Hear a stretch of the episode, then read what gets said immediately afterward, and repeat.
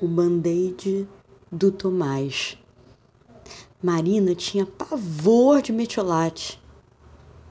Mas Marina ralava muito aquele joelho. Não aguentava as provocações de alguns meninos e ia para cima deles a cada piadinha. A piadinha na cabeça dela virava piadona. Ela ouvia os meninos rindo dela e não conseguia ouvir mais nada. Quando via, estava no chão do pátio, como todo mundo, rindo dela. Mas por que continuava a ligar para eles? Quando voltava para casa, chorava no banho, se penteava, se vestia com roupa limpa e cheirosa, mas o joelho vivia ralado. A mãe de Marina falava: Deixa a mamãe passar metiolate. Vai arder só na hora, mas o machucado passa mais rápido. Quando abri o vidro, Marina sentiu o cheiro de álcool e o grito vinha: Não! A menina saía em todas as fotos com o joelho carimbado. Recusava-se a experimentar uma forma da dor passar mais rápido. E ficava a aula toda cutucando aquele joelho, olhando aquele joelho. Tudo começava a ter cara de joelho.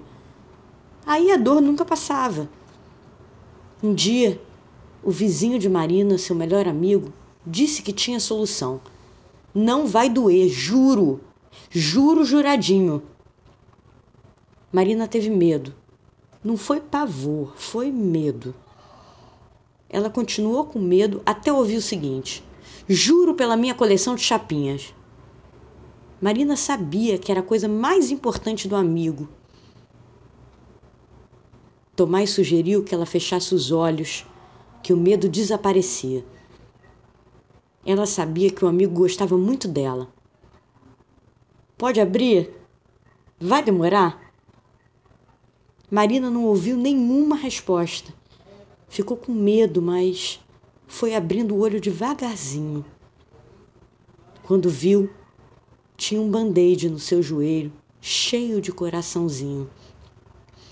Partir desse dia, a menina corria de alegria o joelho ainda coçava, mas já queria olhar para o passarinho cantando na árvore.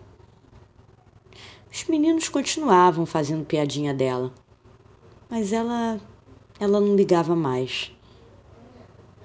Estava contando as horas para levar uma nova tampinha para o Tomás.